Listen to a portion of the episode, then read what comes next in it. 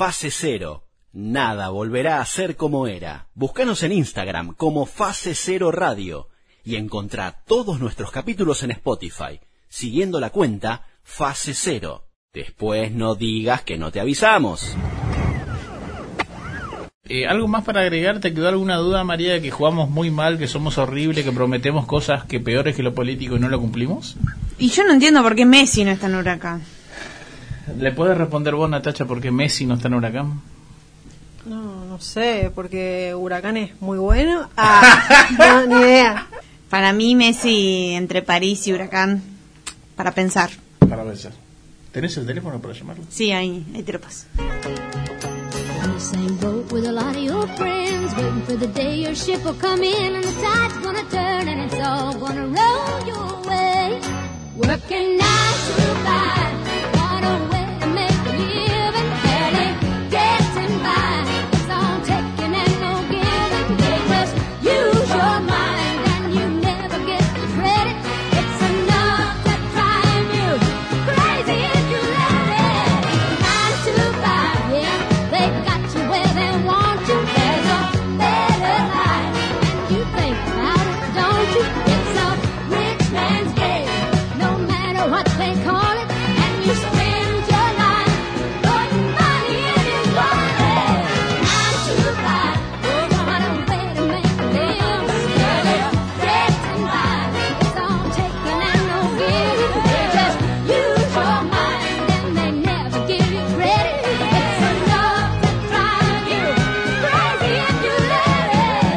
Bienvenidos a Fase Cero, donde nada volverá a ser como era. Mi nombre es Álvaro Garay y estoy acompañado de las señoritas, oh, esta vez sí, licenciadas ambas con el tubito de metal, que eh, tranquilamente puede ser un transportador de, de cualquier cartulina secundaria, digo bien, pero adentro venía eh, el título de la Universidad Nacional de San Martín, donde decía que eran licenciadas, así que felicidades a las dos, la se- señorita Natacha Krapelkauros y la señorita María Jiménez. ¿Cómo se sienten ahora?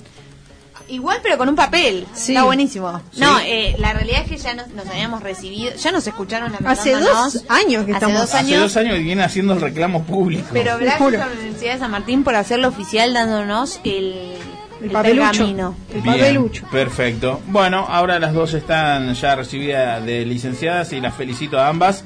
Eh, también quería comentarles que eh, tenemos nuestra cuenta de Instagram, allí nos pueden buscar como Fase Cero Radio y eh, ayudarnos a eh, con el cafecito. ¿Cómo funciona el cafecito, querida María? Es un link que te lleva directamente a invitarnos un cafecito, que es el precio sugerido son 50 pesos. Es como pasar la gorra o el sombrero digitalmente y amistosamente porque se le dice cafecito. Y bueno, nos ayudan a seguir manteniendo este espacio que tanto nos gusta. Bien. Eh, recordemos que Fase Cero sale grabado desde la ciudad de Buenos Aires hacia todo el país y usted lo puede estar escuchando tranquilamente en alguna radio amiga, como también lo puede estar escuchando eh, también en este momento por YouTube o por Spotify. Eh, la señorita Natacha Grave Camor, ¿qué trajo para su columna de eh, audiovisuales hoy? Como es el mes de las infancias, ah, las infancias. Eh, es el mes de las infancias, traje algunas series que se puede, que podemos mirar nosotros, los que tenemos un niño interior, con niños de verdad, ah, con niños, sobrinos, hijos, no sé, lo que sea. Eh, así que unas series que tuvieron unos buenos remakes o que podés encontrar muy fácilmente en alguna de las plataformas ya conocidas para compartir con estos pequeños y vayan aprendiendo lo que es bueno. Ah. Excelente, bien, perfecto, eh, recomendados. Creo que se tienen que quedar para esta oportunidad, para porque hay mucho mucho de un niño interior también, eh, para recordar que también nosotros pasamos por allí, ¿no? No simplemente es como para los niños. No, no, y para volver ahí, qué sé yo, no sé. Para ver de otra. Siempre tienen lecturas diferentes cada vez que mirás. Sí, exactamente. Como te puede ir bien, como te puede aburrir también. También. Una de las dos puntas. Eh, la señorita Natacha, eh, la señorita María Jiménez, en su columna de libros y otros cuentos, eh, también trajo tam- su columna que es muy esperada y también lo pueden encontrar desglosada en Spotify, cada una de las columnas, tanto de audiovisuales como de la de libros. María Jiménez, ¿de qué trata hoy su columna? Se llama Los días citados, de eh, la vuelta al año en 365 libros de Guillermo eh, Piro. No, estoy diciendo mal el apellido. No, no, lo estoy diciendo bien. Lo está diciendo bien claramente. Guillermo sí, sí, Piro sí, y. Yael Rosenfeld, Los Compiladores. Es un libro muy interesante, un poco distinto a lo que siempre traigo. Eh, es un libro que plantea eh, un, una- un fragmento de texto, de cuento o de novela por día que nombra los días del año. O sea, son 365 citas de 365 autores eh, y de 365 libros. O sea, es muy zarpado para conocer literatura, para usarlo un poco como bitácora de, escritura o de, de lectura más que nada. Eh, muy recomendado los días citados. La vuelta al año en 365 libros. Eh, hoy estaremos charlando con el fotógrafo chino Albertoni. Él es, eh, como lo dije, fotógrafo y periodista eh, que mm, trabaja para National Geographic. Eh, recorrió gran parte del continente y eh, también traerá algunas anécdotas y, no- novedades que a nosotros nos interesa mucho también saber cómo vive o cómo se vive, algunas novedades y, curiosidades que tiene esto de estar recorriendo el mundo entero con eh, a, cuesta con una con una cámara y relatarlo también, poder escribirlo y, y ojalá él nos pueda transmitir eh, algo de sus conocimientos. Y quien también tendrá eh, tendremos nosotros la oportunidad de charlar va a ser con el actor y productor, él es Augusto Brites. Eh, quizás si por este nombre no lo identificás, lo sacas rápidamente por Peralta, el personaje de Ocupas, que en estos momentos está haciendo furor en Argentina, al menos en la, en la plataforma de Netflix. Y también el mismo Augusto Brites es uno de los protagonistas en Gallo para Esculapio, eh, otra serie argentina que está que en su momento fue muy muy muy vista y creo que se viene una nueva temporada, pero bueno, eso ya será otra historia. Eh, simplemente lo citaba como para que logren identificar quién es Augusto Brites. En esta oportunidad, repito, estaremos hablando con él por su personaje Peralta en Ocupas. Eso y también, por supuesto, habrá juegos como escenario y también habrá noticias y cosas que encontramos en internet y por supuesto, ¡ja! yo seré el triunfador. Capítulo número 49. Esto es fase cero donde nada volverá a ser como era. Fase cero. Nada, volverá a ser como era.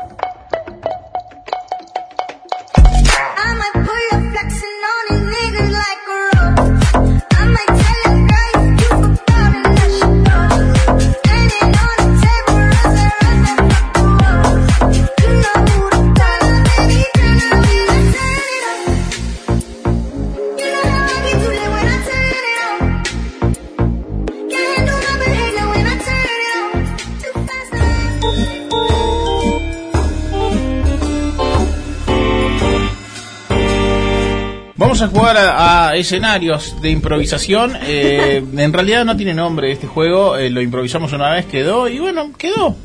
Así como Porque el ya- público lo aclama. Porque el, público lo, lo pide, exactamente. Pueden ir a buscar las entrevistas en Spotify, como también en YouTube. Allí nos encuentran como Fase Cero Radio o Fase Cero, es tan simple como ello. Eh, allí pueden encontrar todas las entrevistas actuales y también todas las que ya han pasado por aquí, por el aire de Radio Fase Cero. Y también queremos agradecer a la gente que eh, se presta a escuchar en el interior del país, como puede ser Neque, Mendoza, Me- Misiones, Córdoba, Oliva, eh, Ramo Mejía y tantos otros lugares donde nos hacen el aguante. Ahora sí, vamos a jugar a eh, escenarios. ¿De qué se trata el juego? ¿Por qué siempre eh, se juega y por qué siempre gana Natacha? No, Escenarios consiste en... Cada uno de nosotros escribió dos escenarios en papelitos. Muy bien. Sacamos al azar, uno por uno, el escenario y tenemos que decir en 30 segundos la mayor cantidad de frases posibles que se dicen en ese escenario. Tiene 30 segundos. ¿El escenario cuál es? eh, no entiendo muy bien. Dice, A ver. cambiando. Cambiando dólar en Florida. Ah, cambiando Muy de bien. dólar en Florida. Dólar en singular. ¿Por qué, ¿Por qué así? Ca- dólar. Porque tenemos... Cambio. claro. Pará, pero yo soy, o sea, el que va a cambiar los dólares o soy el que cambia. Sos el que vas a pedir dólares, porque vos tenés pesos. Ah, querés yo tengo cambiar. pesos. Vos cambiando. Vos te vas a Europa. No, bueno, a California. Me voy a California, necesito dólares. Uno, dos, tres, 30 segundos para la cenita, tortuga ninja, va. Eh, ¿A cuánto tenés el dólar? Bien. Eh, no, aquel me da más barato, ¿eh? Bien. Eh, pero ¿a dónde tenemos que ir a cambiarlo? Sí, nunca fueron a ¿Qué cambiarlo. No. No, boludo, nunca fueron, nunca que 15 les dicen, no, tenés que, 15 segundos. tenés que entrar. Bueno, ¿por dónde tenemos que entrar? ¿Dónde está la casa? Sí, boludo, nunca fueron ustedes a comprar. Bueno, dale, se la damos. Dale, se la dale. damos. Se que- Último cinco. ¿O no? Eh, no sé más. Tres puntos para la señorita Natacha Bien. Camor. ¿Quién pregunta dónde tenemos que ir? Boludo. Ya estás en el lugar. No, no, no. Si, si vos estás hablando con uno que está parado en Florida, Sí. te llevan, a, te, te meten en unos callejones para ir Sí. a cambiar. O sea, ¿A no. dónde estaba yendo Natacha? Sí, boludo, no te lo cambian ahí en la calle, boludo. Tenés Claro, que meterte. O, sea, sí. o seremos tan pobres o seremos tan Sí, hace ignorantes. mucho que no cambiamos. no Escuchá, cambiamos te, dicen, te dicen, no, tenés que ir acá adentro, tenés que subir al piso tal, te llevan a un departamento donde está el, donde está el tipo en una casita toda blindada que te da los dólares y te recibe la plata. Claro. O al revés. Si lo dice la señorita Natacha ser que es la que cobra me- más que todos nosotros, debe ser así.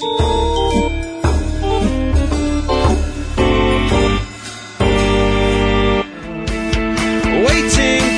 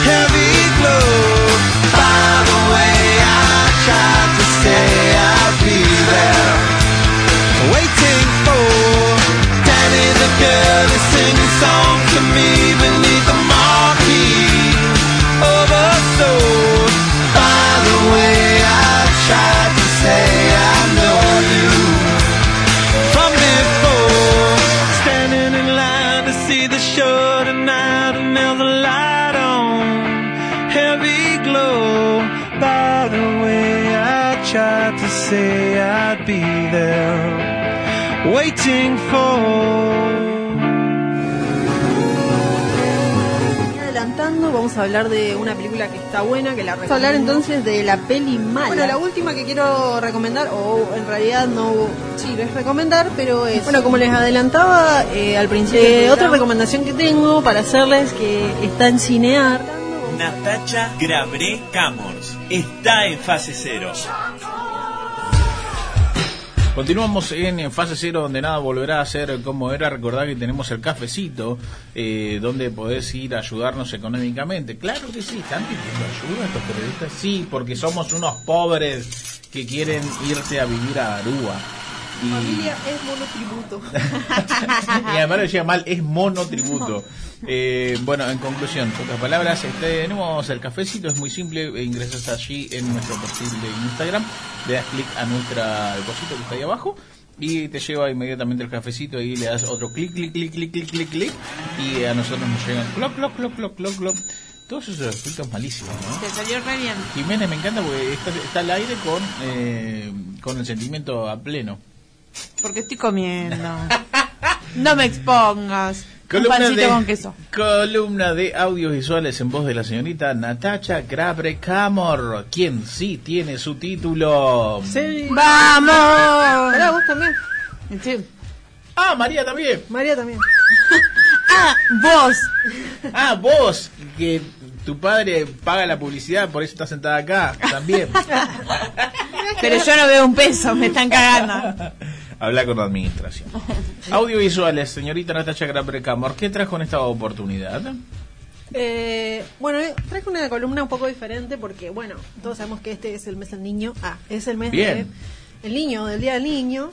Entonces, eh, nada, pensé una columna para hablar sobre las series de dibujos animados y algunos no dibujos animados que me gustaban a mí, ah, y seguramente a todos, ver. Claro, porque lo que le gusta a Natacha es el promedio. Cuando éramos niños, no, cuando éramos niños, pero también lo que me parece es un buen momento para decir, bueno, lo que me gustaba a mí y estaba bueno y que puedo ver con un sobrino, un sobrine, Claro. o bueno, si tenés un hijo, ah, si sos de esas personas que tienen hijos, un hijo. Sos esa persona, hija de mí. Esas personas que son que traen gente al mundo, un hijo, bueno, y si no, tenés un sobrino y decís, bueno, me entretengo yo y lo entretengo al niño, al niño, Al nenillo. al nenillo, Es una mezcla de Ya, la- ya no saben qué, qué, qué una es. mezcla de niño con ladilla. con, con ladrillo, ah, porque era pesado. Ay, Yo los quiero a mis sobrinos igual. Se nota. ¿Podés continuar con tu columna de, de mata niños? Ay, la otra vez estaba jugando con mi sobrino y se re asustó, pobre. ¿Qué le hiciste? No, porque me puse Le una una sábana. teta. no. Nada que ver, ¿por qué se va a asustar? Claro. Eh, Es buenísima chiste, boludo. Tipo, no. mirá. No. Ah, boludo. Y si toman la teta los nenes, o sea, que tipo, No, ¿por qué no, se va a asustar? No, me puse una sábana arriba y empecé a decir, "Eh", así que. ¿Por y- qué Bueno, porque estábamos jugando al fantasma. Traumando infancias. Moral. ¿Quién se está divirtiendo en ese juego? ¿La tía o el pobre sobrino? Eso te No, responde. yo y la hermana. Que tiene 20.000 años. Propia madre. hermana tiene Le van a sacar la tenencia a la criatura, boludo. Pablo. Y el otro tenía tres. Tiene. Y Y no el otro que la- está traumado. Sí, y no bueno, avanza la columna, No, jamás. Bueno, bueno, bueno. Acá tienen que ayudarme todas. Bueno, Una serie, que, una serie que me parece genial, genial y que seguro que les va a gustar a mis sobrinos. Ah. No, que les va a gustar a cualquiera es Las Chicas Superpoderosas, que no sé si se acuerdan. Bombón. La serie, animada fue creada, Bellota. la serie animada fue creada por Craig McCracken. Es uno de los grandes ejemplos. No solo es, es protagon- es protagonizada por tres chicas y aparte tienen un padre que hacía tipo todos los quehaceres y qué sé yo. Era genial. Monoparental la familia. Monoparental la familia. Y nada, aparte re personalidades diferentes. No, estaba muy buena esa serie y era divertida y aparte para su, para el momento en que salió tenía una eh, una animación bueno bastante sencilla, pero en realidad el montaje estaba re bueno, era como todo veloz así. Yo creo que fue una de las series que eh, inauguró una nueva forma de, de dibujos animados que después le siguieron, no sé, Bob Esponja y otros así como todo un poco más rápido, ¿no? Y es una serie que eh, hace poco, no sé, bueno, no hace poco, tipo en el 2016 se hizo una remake, apareció una cuarta chica superpoderosa y todo, eh, pero es una serie que hasta hoy están sacando capítulos y nada, está re buena para mirar eh, con niños y para hacer feliz a tu niño interior. Otra serie que me gustaba mucho, pero esta capaz que es para, no es para un niño tan chico, pero está buena, que se llama Oye Arnold. No sé Sí. alguna- Qué serie del carajo. ¿Qué Esa es serie? más preadolescente. Esa es más preadolescente para mí, pero Bueno, este estudio se llama Arnold. O sea, Arnold. por, hay- por, hay un por porqué. Oye Arnold. por Oye Arnold. Por Oye Arnold. Bueno, una de las, una serie que me pareció eh, buenísima porque aparte era esto todo el tiempo. Arnold se preguntaba un montón de cosas de lo que significa crecer. Digo, es un coming of age, pero hecho en, ¿cómo se llama? Hecho en dibujos animados. Aparte, el mejor amigo de Arnold era un chico eh, Afro. afro, eh, te mostraba nada. Otro otro tipo de personaje femenino como Helga. Helga Patakis. Helga Pataki. Y nada, también te mostraba como... Qué gran apellido. Esto, esto que son el mundo de los adultos, visto de los niños como, y a veces eh, creo que eso es lo que uno tiene que ver, ¿no? Un poco como si un niño te está viendo que sos un ridículo, ahí te empezás a preguntar todo, ¿no? ¿Por qué estoy haciendo esto? El padre, el padre de Helga era como, este señor, ¿qué le pasa? ¿Por qué necesita tanto dinero? ¿Por qué es tan, bueno? Me parece que, que todo eso, o ponerle Arnold, que vivía con los abuelos, otra persona que tenía una familia diferente, Claro. eh, y que vivía en una casa, en una casa que alquilaban, que era tipo una pensión, y ahí veías un montón de, de gente diferente, un montón de familias diferentes, eh, la relación con los abuelos. Me parece como súper interesante para poder ver con, con alguna infancia esa, esa serie, porque tiene demasiadas aristas. Y es más representativo. O sea, vos sí. ves gente en la escuela que decís, ah, bueno, esto podría ser yo, esto me podría. que era raro para hacer un dibujo animado, sobre todo yankee, además. Claro, sí, eh, siempre eh, era como Arnold, la parte quería ser amigo de los de, de los renegados, de, Claro. de los desplazados y siempre como que estaba defendiendo ahí y era como un poco te sentías bien, era como bueno, hay lugar para Era un nosotros. casco azul. Claro, era por un casco eso. azul. eh, le iba Claro. como eh, así. a- sí, eso que dijo. Era como un glee, un glee en los 80, 90 en dibujo animado. Claro, pero no tan Sí, ¿Vos te sí, no estar estereotipado. Yo era Arnold. ¿Vos qué? Habría que preguntarle a, A tus amigos. a tus amigos. Cabeza de balón tenés. Ah. Eh, yo rescataba muchos frikis aislados. Eso, eso te creo. Bueno, Sí. Y como le decía, ven aquí a la sociedad, pedazo de friki. ven, ven, haz, haz Mira grupo conmigo. culos. Esto es Mira parte de la culos. Ay. Dios, Dios. ¿Qué tiene que ver? Bueno, eso no, no es rescatar un... Insulta al árbitro. ¿Qué le digo? No sé, insúltalo. O sea, es básicamente llevarte por el mal camino. Eso no hacía. Arnold no hacía eso. No entendiste la serie. No entendiste la serie. Bueno, estaba mal guionado Arnold, pero No. la verdad es que era así, como yo te Alta, contando. alta serie, alta serie Arnold y está muy buena para ver Y un poco Helga de- estaba enamorada de Arnold y no se lo decía cagona. Y lo odiaba. Cagona. Pero era como, aparte vos ves de hoy y decís, en serio la gente nos decía que si te quiere te maltrata y ahí, o sea, como que lo ves retratado completamente como esta, pi- esta pibita está loca. Y Helga iba a terapia. Sí. Helga iba a Helga terapia. iba a terapia. Sí, no, es una serie que tiene demasiadas aristas, o sea, podés ver un montón de cosas y me parece que está es buena como en ese sentido. Education, la serie, o sea, habla de temas... Sex Education. Sí, gracias por cor- corregirme cada dos minutos, María. No, doy la información completa No por si metas. alguien quiere googlear cada cosa que decís. Se muere. Se murió arriba del teclado. Bueno, una buenísima serie, Hey Arnold. Eh, otra serie que a mí me encantaba cuando salió en el, no- en el 2000, en los 2000 y ahora cuando volvió a salir también me encanta Sabrina la bruja adolescente. Uh. Ah, pero sí. que ahora se llama El mundo oculto de Sabrina. Obviamente No es lo Sabrina- mismo. No es lo mismo para nada. La sería como Sabrina la bruja adolescente era rosa y esto es como negro. O sea, Sí. pero pero Black Power, pero sí. Pero es, o sea, está mucho más ayornada al mundo al mundo de hoy, es una serie como, bueno, mucho más feminista. Obviamente la Sabrina de antes era una comedia. Esto yo no sé si es más una comedia, es como más algo, mm, no sé qué sería. No, no sé en qué casillero lo pondría, pero no es una comedia al- a, la nueva Sabrina que se puede ver por Netflix. Pero bueno, es otra cosa, o sea, se plantea otros problemas. La nueva Sabrina es novia del diablo, es como otra cosa. Pero la Sabrina de Melissa John Hart en el- los 2000 era muy divertida también y a la vez era una serie que tenía como, ¿viste esas series que eh, tienen oculto un montón de cosas eh, feministas y un montón de pensamientos que están re buenos porque vos te reías y lo que sea, pero era como, no sé, Salem era un gato porque quiso dominar el mundo, no sé qué, las tías vivían solas, o sea, era muy interesante y es una serie que está re buena para mirarla hoy. Igual, cuidado, porque esto para niños que tengan por lo menos 12 años, porque la Sabrina de hoy es bastante oscura, pero igual me parece que está buena, que eh, mirar la anterior y mirar esta está buena, que la pueden ver en Netflix. Otra serie que está buenísima y que la pueden ver en... Bueno, cuando me digas termino de decir series, pero esta serie está re buena. Eh, que la pueden ver en Warner, eh, no, en HBO, es Animaniacs, no sé si se acuerdan. Sí. Ay, queda Alta afuera. serie. Tirá Lo de los eh, conejos. Sí, que Conejos, eran Taco, sí. Waco y Dot, que eran tres cositos negros. Sí, que ahí adentro de Animaniacs estaba Pinky Cerebro, que estaba la Pinky nenita. Cerebro sí me acuerdo. Bueno, Pinky Cerebro estaba dentro de una serie que se llamaba Animaniacs, en realidad, y, y ahí adentro había varias cosas, como eh, había una de una niñita que quería mucho a los... que torturaba Que, animalitos. que abrazaba, eh, ¿cómo se llamaba? Eh, Elvira.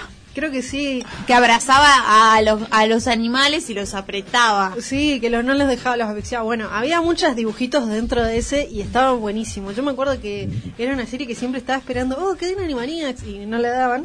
Bueno, ahora la pueden ver en eh, HBO Max, así que.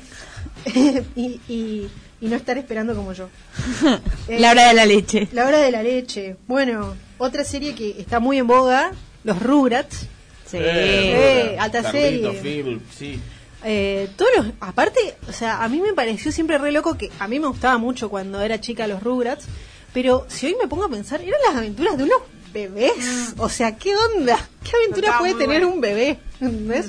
Pero estaba buenísimo y aparte lo mismo, era te mostraba, no sé, a, ¿cómo se llama? Angélica, que la madre era re trabajadora y una madre re diferente para lo que era ese momento, los 90. Eh, Carlitos, que tenía solo el padre porque la madre se había muerto. Y hay todo un capítulo de, la, de cuando murió la madre. No, es súper interesante y súper profunda para hacer una serie como, bueno, nada, de bebés, de aventuras de bebés. Eh, así que otra recomendada que está muy buena. Atenti iba a decir toda la lista, Nata. No voy a decir toda la lista, voy a, No se vaya, eh, hay mucho más fase cero. Voy a decir la última, que Última, para mí atención. que para mí está muy buena y que no ha perdido vigencia. Que es Sailor Moon. Ah, bueno. Sailor Moon. Que al Palabras era- mayores. Era uno, Claro. después eran tres y después terminaron siendo cinco, como los Na, na, caballeros na, zodíacos. na, na, na, na, na. Eh, no era como los caballeros zodíacos. No, no, no, no me escuchaste. Que al principio era una, después pasaron a ser tres, después pasaron a ser cinco. Bueno, porque se iban encontrando todas las Sailors. Bueno, Y como caballero zodíaco. Yo no veía ni Caballero del Zodíaco ni Sailor Moon. yo miraba Caballero, Caballero del del esas cosas. En la tarea, haciendo la tarea. Bueno, la peor. Te perdiste algo muy bueno, pero como te lo perdiste lo puedes volver a ver ahora. bien. Eh. Mirarlo con tu sobrino si querés. Bueno, eh, No tengo por ahora. para el que no conoce, Sailor Moon es una serie que se trata de unas chicas que de repente son elegidas. Bueno, en realidad, eh, no me acuerdo cómo se llamaba la protagonista, la Sail- Sailor Moon, porque ¿No era Selena? Selena era una era Dior, como ¿no había la, otra? la reina de la Dior, no, no me acuerdo. era como una princesa de la luna en realidad Claro. ella. y Que tenían un gato que se llamaba Luna. tenía un gato que se llamaba Luna pero su gato en realidad no, no era Luna o sí tenía un gatito negro que era que la, que la iba guiando y estaba enamorada de Tuxedo Mask que era un chabón que aparecía no sé por qué con un smoking y tiraba una rosa y era rarísimo Eh, pero ella estaba enamorado Aprendiendo del amor romántico. aprendiendo el amor romántico y el chabón tipo todo el tiempo desaparecía en realidad ella no lo conocía Como todo hombre, o sea. Tenía 13 años igual Aparecía, Selena. aparecía. Pero Pero bueno, eso se va encontrando con otras amigas después, con Sailor Marty, porque todas las Sailor como que tienen un planeta igual, o sea, eh, Sailor Moon no es un pla- eh, la luna no es un planeta, pero bueno, las otras eran planetas, estaba Sailor No te pongas a Sailor cuestionar, Marte. Sailor. Claro, anda Bueno. cerrando, anda cerrando. Nada, Sailor Moon, está buenísima. También para otra, para otra, para alguien un poquito más grande, porque yo no sé cuántos, 10 años por ahí tenía cuando vi esa Sí, serie. bien. Más o menos, sí. Y- Sí, ya además arreglando. Bueno, ahora hay un reboot de la serie y está en Netflix, así que la pueden encontrar muy fácilmente. Y nada, está buenísima para mirarla. Aparte, como que no se agota y muy profunda también a la vez. Como Caballeros del Zodíaco, pero esa es como más de varones, no sé, rara. Natachita Grabre GC, ¿es así? Natachita GC. Natachita sí. En su cuenta de Instagram, vayan ahí, díganle, che, sí, ahora sí me acuerdo quiénes eran las Sailor Moon. No, bueno, es- son series que pueden mirarlas con sus sobrinos muy fácilmente, tipo están en las plataformas, en Netflix, en HBO, hay algunas en YouTube, pero están todos los capítulos y me parece que la, que la pueden compartir y se pueden re divertir. Porque son series que no han envejecido mal y que siguen vigentes hoy todavía. Me voy con esta última, te faltó Supercampeones. Sí, pero es medio aburrida, Sí. porque nunca Ah, termina en la cancha. Chao, chao.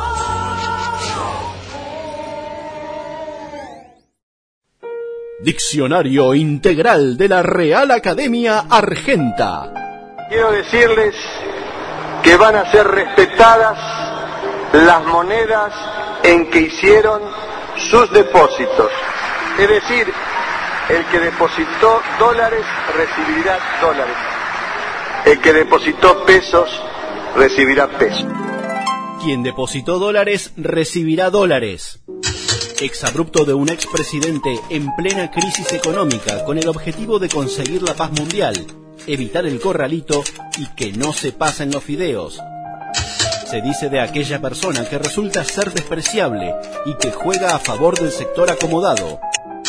Se puede encontrar sinónimos como el Sabeca de Banfield, centro cabeza y gol, y también como que se vayan todos, que no quede uno solo. Diccionario Argento, para el argentino. ¿Viste? Porque aparte de decir boludeces, también te educamos. Fase cero, sirviendo a la comunidad.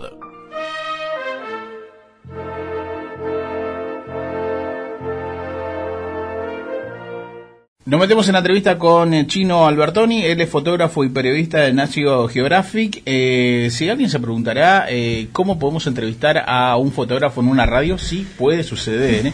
Porque este hombre tiene miles y miles de millas recorridas, tiene aventuras y todo ha registrado, o al menos la mayoría de ellos, ha sido registrado eh, eh, a través de su lente y también por eh, su conocimiento en el periodismo y demás. Así que vamos a abrir directamente la charla para que él nos cuente mientras un perro hermoso grita de fondo. Eh, el amado hincha de Huracán, él es Chino Albertoni, te saluda María Jiménez, Natacha Grabre Camors y Álvaro Garay. ¿Cómo andás? ¿Qué tal chicos? ¿Cómo están? ¿Todo Hola. bien? ¿Todo en orden? Todo, todo muy bien, todo bastante en orden, bastante en orden, acomodándose a estos tiempos de ciencia ficción. Sí, ¿no? Es como eh, vivir dentro de una película donde todavía hay algunas cosas que están prohibidas, otras que no se entienden muy bien y, y así vamos queriendo. Eh, ¿Y cómo lo tomás vos, que sos un hombre que, eh, gracias a tu oficio, eh, viaja constantemente recorriendo lugares, registrando y haciendo un montón de, de trabajos que a cualquier turista diría, che, yo me gustaría vivir viajando. Bueno, tenés quizás la posibilidad, en pocas, en pocas palabras, de tener este oficio que te permite eso, chino. Sí, por supuesto, o sea, eh, a los que a los que estamos habituados así a salir y a cruzar fronteras, obviamente todo esto nos generó un terremoto, o sea, un cambio absoluto en cuanto a lo que tiene que ver con nuestra vida, con lo cotidiano.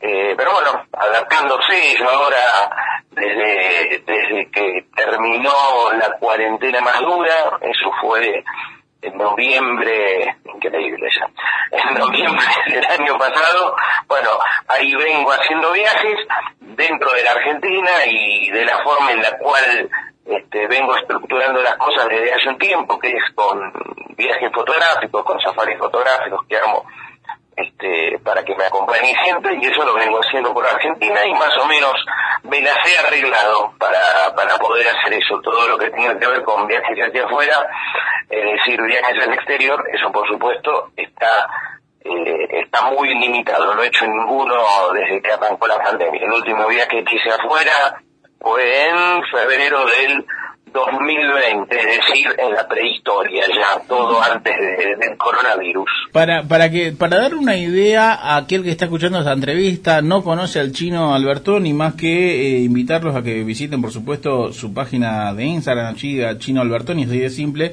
Eh, nombrame, eh, no sé, 10 países por donde has recorrido, eh, 10 países eh, del mundo, inhóspitos, y que es como para darle eh, un pantallazo a la, a la gente con quien estamos hablando. A ver, hoy, hoy es medio difícil hablar de países medio inhóspitos, ya sí, pues hay lugares en donde definitivamente lo inhóspito está a la orden del día, o sea, si uno, por ejemplo, de ayer ahora a Afganistán definitivamente es un lugar inhóspito. Claro. Este, pero, a ver, de lugares en donde he estado y, y que yo recuerdo especialmente, eh, siempre para mí el, el país, el país, el lugar al que he viajado y al cual volvería mil veces es la India, sin lugar a dudas. Después lugares así para, para destacar, este, que para mí han generado cosas importantes, eh, dentro de lo que es la emoción o cosas del estilo, Marruecos, eh, el Tíbet, el Tíbet junto con China, pero especialmente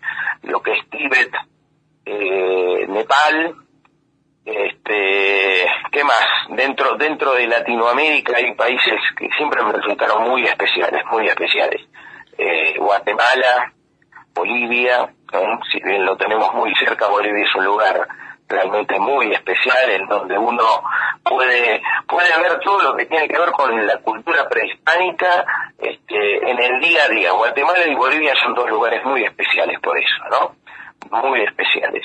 Eh, dentro dentro de África todo he estado por muchos países del noreste del perdón del noroeste africano en Mauritania en Senegal en Malí esos son realmente lugares lu- lugares también especiales lo que tiene que ver con con el África sahariana bueno les comenté recién lo de Marruecos pero este Argelia o, o Libia o Egipto todo lo que es el África sahariana siempre son lugares eh, que generan, que tiene que ver fundamentalmente con el mundo árabe, generan, generan emociones bastante fuertes. Eh, en tu trabajo, ¿qué es lo que te piden? Porque uno puede interpretar, ¿no? Haceme que, como imaginamos nosotros también que somos comunicadores, eh, decir que una crónica, tomás foto de esto, ¿por qué se destaca tu trabajo o por qué eh, es la existencia de National Geographic que dijo eh, bueno, contratemos al chino que labura bastante bien, pero porque ¿cuál es la característica, a diferencia de cualquier otro fotógrafo, ¿no? Que puede también hacer, qué sé yo, meterse de turista o ir al Tíbet y sacar una foto, pero hay una diferencia, eso es notorio. Para mí la puerta de entrada a poder hacer cosas para National su momento y o, también para otros medios fue la de poder combinar la fotografía con los textos. Yo realmente cuando hago, cuando hago una nota, cuando publico una nota, en la enorme mayoría de los casos ha sido fotografía con textos. Entonces, eso lleva a poder armar algo de manera un poco más integral.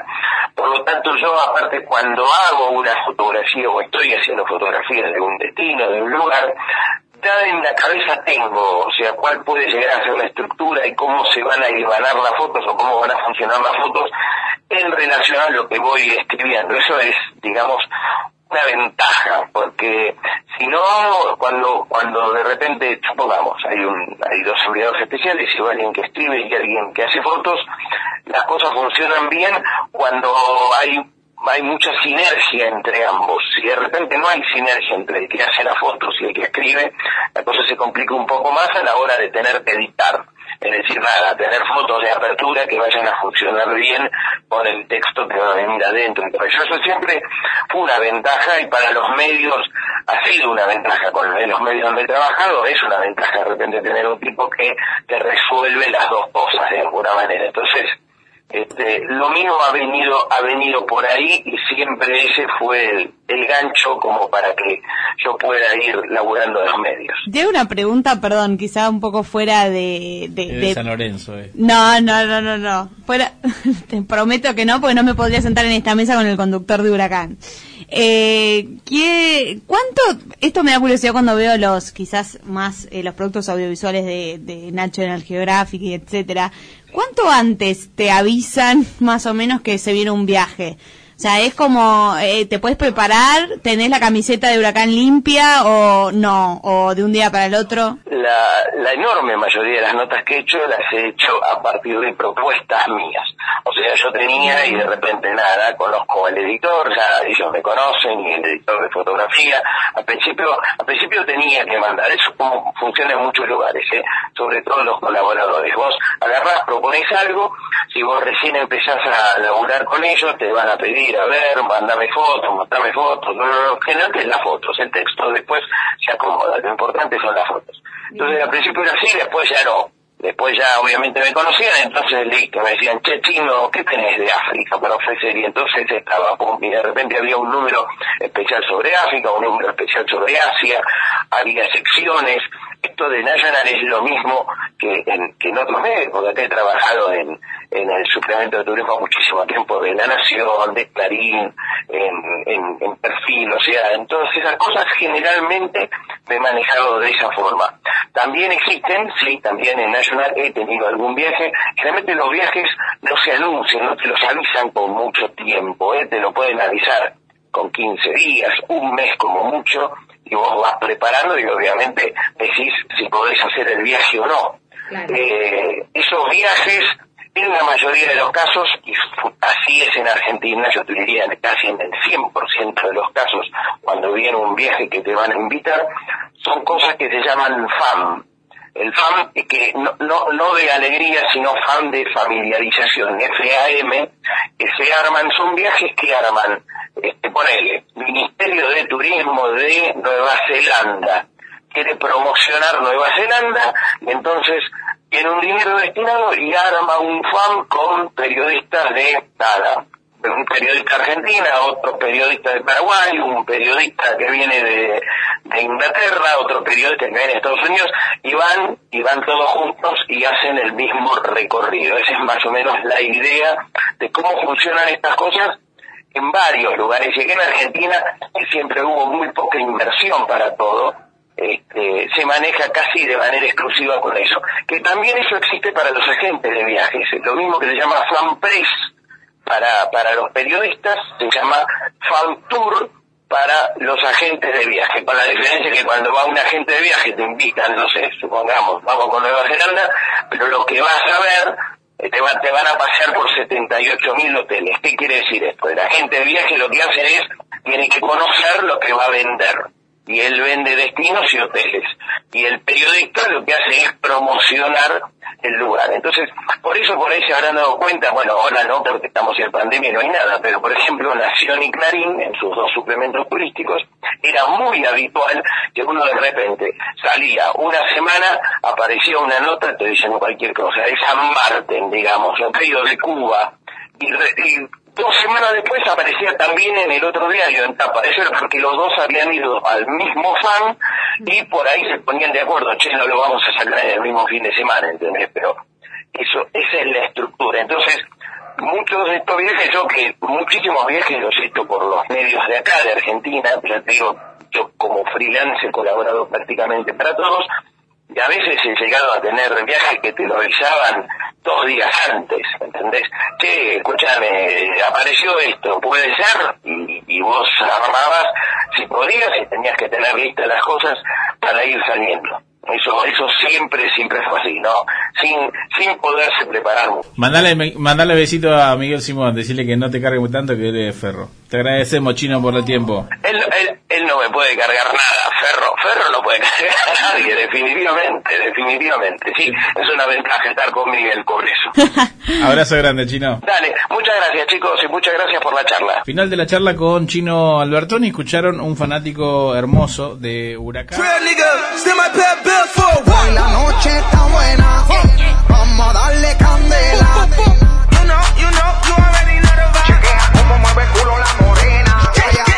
La noche está buena. Vamos a darle candela. Chequea cómo mueve el culo la morena. Hoy salen los Tiger Spicy picantes. Mucha movie, mucha baby maleante. La cubana forra completa en diamante. Y hoy la calle es de nosotros que aguante. Tenemos la movie en play. Y en Miami andamos flow Scarface. Y al que force de tu combo le fregamos en el highway. Le prendemos la puleta y vuelan los campos cheesecake. Pero ya, ya. Hoy la baby andan buscando fuerte, fuerte. Y yo que ando botando billetes, billetes. Hoy activo ando en el cohete. No se asusten cuando le dé al botón y lo apriete. Hoy la noche está buena. Vamos a darle candela.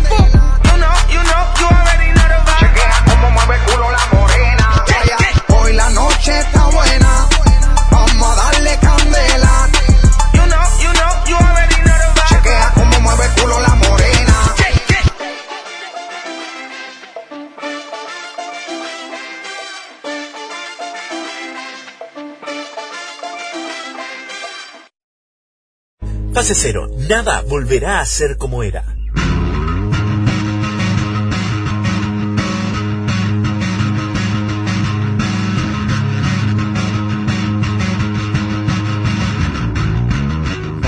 Encontrá todos los capítulos en Spotify.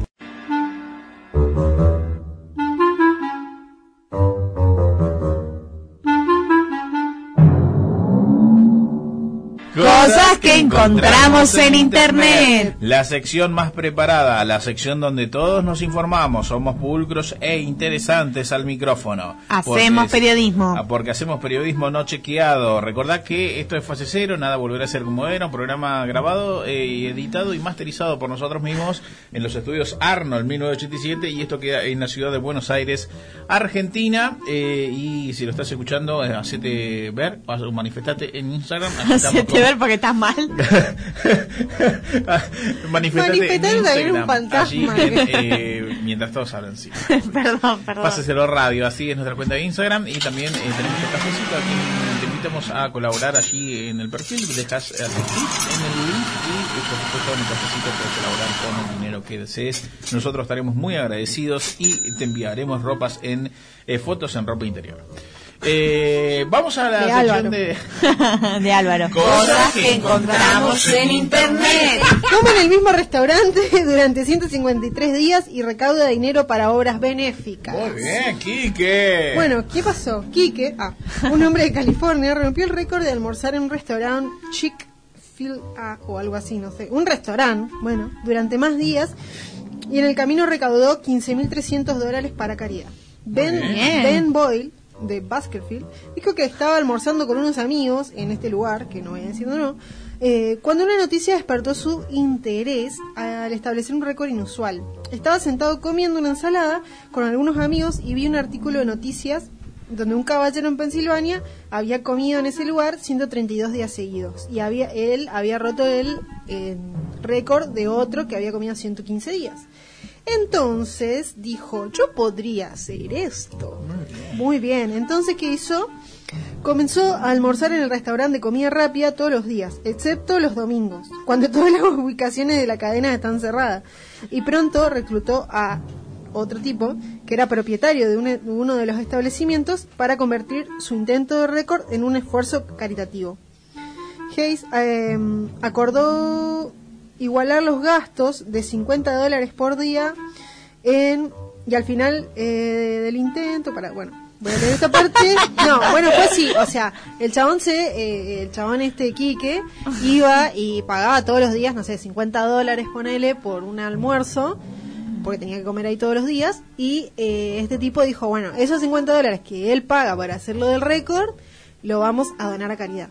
Me gusta esto, no es como los que hacen, bueno, el récord a eh, la montaña rusa hecha con palitos chinos mientras se tira un pedo. Es un récord con un sentido. Bueno, dice que ese dinero se destinará a los jóvenes que han sido puestos bajo custodia protectora como... mm, bueno, no sé, para, para los chicos que están en, en una custodia, que sé yo, viste que cuando no tienen padres y eso, están ahí como medio en el limbo para invitarlos a un parque de diversiones. Está bueno igual también. Bien. Así que, y ganó el récord, eh, Claro. de- ¿qué es? ¿La M dorada? No, no, no, es un lugar de ensaladas, a nada que ver. Ah, bueno, porque esto iba a decir, no menos. como pensé que era como comidas rápidas, tipo eso, McDonald's. Claro. Dije, y el señor se murió. No, no, por suerte no. Ensalada, bueno, Claro, bien. No, que- boludo, anda a comer 153 días seguidos de, de Big Mac.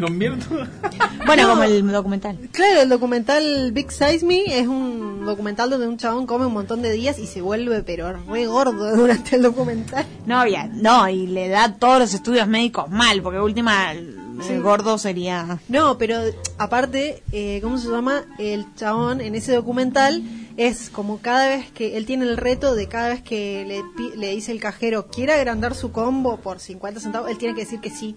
Entonces agranda el combo siempre y tiene que terminar toda la comida. Esas son como las cosas, que, las pautas que él se pone en el documental. Y en los primeros días termina vomitando. Sí, sí, es sí, como re tremendo de la cantidad de comida que es. Y después, bueno, se va acostumbrando a esa cantidad de comida y es tremendo. Bueno, nada. Bueno, no, esto es ensalada. por Esto es suerte. ensalada, por suerte. Ensalada mixta, una cosa así. Claro, y aparte, eh, una buena acción. Así que muy bien, Kike. Lo felicitamos aquí que de California. Cosas que encontramos en internet. Una encima decir esto después de que me digan licenciada. Una mujer denunció a su vecina por colgar las tangas en el patio para seducir a su esposo. Primero voy a aclarar que todo tiene un manto de delirio, ¿sí? Bien, Quique. Que no se lo esperaban claramente en esta sección. Quique no se lo esperaba. Esto pasó en México, eh, en una en Quintana Roo, que es una ciudad turística cerca de Playa del Carmen. Aparentemente, una denunciante eh, llamó al 911 o al mm, 911 es mundial, ¿verdad? Bueno, dudas que me llevo para mi casa. Eh, para decir, acá mi vecina, una No, joven... no, no, dice así, decirlo mexicano. Ay, no, no voy a faltarle el respeto a, a los... No. A los mexicanos. A los mexicanos. No, la señora dice, acá una joven de 23 años, porque la edad siempre es importante como para agregarle drama, Sí. eh, está poniendo, está colgando sus tangas en el tender y yo estoy viendo a mi marido obnubilado mirando eh, la ropa interior. Así que quiero que le, le- la, no sé qué quería. Que Que la venga policía. un Que personal. venga la policía para eh, advertir a la muchacha que eso aparentemente no se hace. Eh, y lo peor de todo es que la policía fue. Fueron. Eh, fueron Y a. se lo llevaron al marido por ser un... No, fueron a calmar el conflicto porque aparentemente todo fue como en escalada y estaban las dos mujeres como siempre que se pelean entre minas cuando en realidad es más fácil decirle, marido, ¿puedo dejar de mirar como un pelotudo? Eh, anda a barrer la casa que está sucia. Bueno, no, fue la policía, un poco la juzgaron a la chica de las tangas. No tiene sentido eso, o sea, porque es mi casa, ¿dónde voy a colgar mis tangas? Claro, ¿dónde voy a- Pero aparentemente era adrede. No, no, no sé. Eh, la cuestión es que Quiero igualmente... conquistar a tu marido con mis tangas sería el título del diario, ¿no? Claro, Claro. aparentemente eh, los uniformados, uniformados calmaron la situación y le dijeron a la joven, bueno, a la impúdica mujer, dice acá, no comparto, no comparto eh, la vara de esta fuente, pero dice que trata de no colgar las, las tangas ahí, porque el otro es un bobo, que evidentemente, acá dicen bobado, ¿eh? No, no soy yo. Eh, que aparentemente, como no puede mirar para otro Le lado, está, le está generando le estás, dudas. eh, la estás armando un quilombo. Claro, claramente Este estamos Quique. del, parados de la vereda de la señora impúdica. Claro. Yo soy la señora impúdica. O sea, no me importa nada, Quique, anda a mirar por otro lado, estúpido. claro. Y vos encima estás casada con Quique, peor todavía. Y, eh, y la que denuncia, que es como, señora, no hay nada lindo para ver en la tele, que está llamando a, a, a- a la policía, malgastando los recursos escasos de las fuerzas de seguridad para que no cuelgue las tangas. Bueno, pero eso ha pasado, eso es, eh, esto es eh, periodismo. Así que ya saben, traten de los calzones con discreción. Yo estoy en el horno, igual no hizo tanga, lo mío sería como, bueno, no importa, ¿qué le importa? de repente, no. Pero quiero decir No que que, yo vivo en un primer piso, a la calle, en un balcón. Todo está ahí, o Claro. sea... Pero, o sea, para mí es tipo gente masculina o que le interesen las ropas interiores femeninas. Por favor, no estén mirando, o sea. Claro, no miren, porque, Porque- tenemos que colgar las, Claro. las ropa O sea, interior en porque del otro lado tampoco, o sea, un boxer, ¿qué miras? ¿Un boxer? ¿Un slip? Yo diría que el señor vive en esta casa. Bueno, eso igual te dice mucho de la gente. Si hay un tender, el tender dice más que la basura para mí. Bueno, Porque un tender, de repente eso que decís, hay un boxer, un slip, hay bombachas, hay claro. toallas. Eh, no, de verdad. Ropita de perro. ropita de perro. Para usted el, el, el, el tender dice más que la basura. Sí, estoy segura eh, de lo que digo. De verdad. Es verdad, es verdad. Te- si hay ropa de niño, ya te dice un montón. Bebito, ya te dice otro montón. Eh, hombre, mujer, Boxer de huracán. boxer de huracán. Salí de ahí. Un montón de cosas. Dale. Encontramos en Interrumpe internet. la boda de su ex y se acaba convirtiendo en su segunda esposa. ¿Cómo? María Jiménez. No, no, no, no, no. No me ensucies. No A fines del mes pasado, según informaron fuentes indonesias, Natachita Graber Kamors eh, se estaba por casar con Karit Abkar, de 20 años, en. Watnasu Tangnara, en Indonesia, y en pleno proceso de casamiento, donde el hombre por enfrente dijo, usted acepta a su esposa, apareció Natacha Graber Kamors diciendo, ah, objeción, objeción, yo también quiero meterme al quilombo, que me dejan afuera, que todo esto también me corresponde, Era que mí. Sí, boludo. Era Tucumán en Indonesia. Los textuales del novio dijo, la ex novia de mi esposa Juanita se enteró que nuestros planes de casarnos gracias a todas las felicitaciones por redes sociales. Entonces dijo, ah, sí, yo también me voy a meter. Minutos después que llegamos a la casa, Corín, que ya ella había aparecido, tocó timbre. Ah, pará, pero era la, ex- la exnovia La de la ex chica. novia, el novio de 20 años, se ¿No era la declaró... exnovia de la chica? Se declaró conmocionado. Pero al pará, ver pará, a su ex ¿de la chica? No, del chico. Ah, Ah, era- no estamos entendiendo. A, a su exnovia, ¿qué importa si se casaron dos mujeres con un hombre? Lo importante es que apareció la ex y dijo, eh, loco, yo no me voy a quedar fuera del quilombo. A la que conocía desde el 2016 y que había finalizado ese propio verano. No me lo esperaba, me sorprendió, pero después de hablarlo con mi familia y mi actual novia dijimos, eh, hagamos, sale un trío. La respuesta de Natachita Graber Kamors dijo, sí, dale. Fue así como el propio Korik Abar advirtió y admitió y dijo, sí, vamos a casarnos. Los tres. Finalmente se terminaron casando los tres. ¿Y por qué se terminaron casando los tres? Porque agarraron una promo que decía, por 1,75 millones de rupias, 121 dólares, se pueden casar los tres.